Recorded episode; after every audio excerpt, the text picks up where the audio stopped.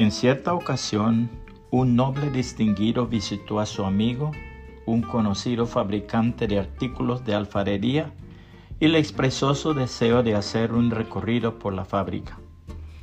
El fabricante llamó a uno de sus empleados, un joven de apenas unos 15 años, y le encargó que llevara al noble por todas las secciones del establecimiento y le explicara el proceso mediante el cual se producían los artículos de alfarería. El noble era hombre de una vida desordenada. No tardaron mucho en descubrir que era ateo.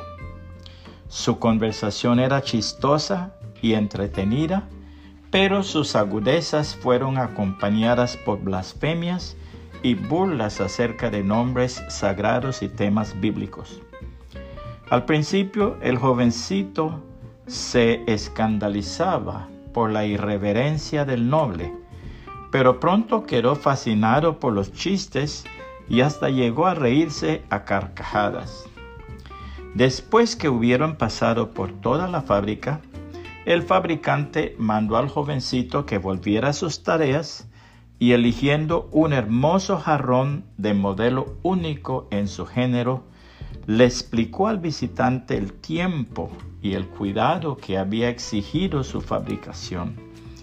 El noble, el noble se mostró encantado de la forma exquisita, el colorido excepcional, los dibujos pintorescos y extendió su mano para tomarlo en ese instante el fabricante le dejó caer al suelo y se rompió en mil pedazos. El noble lanzó una maldición. Yo quería ese jarrón para mi colección, dijo. Ningún artífice podrá restaurar lo que usted ha arruinado con ese descuido. Amigo mío, contestó este, hay otras cosas que se arruinan más preciosas que esta y que jamás se podrán restaurar. Usted nunca podrá devolver a ese jovencito que estuvo con nosotros aquella reverencia que poseía por las cosas sagradas. Toda su vida sus padres han tratado de enseñarles eso. Usted ha deshecho su labor en menos de media hora. La palabra de Dios dice, generación de víboras, ¿cómo podréis hablar lo bueno siendo malos?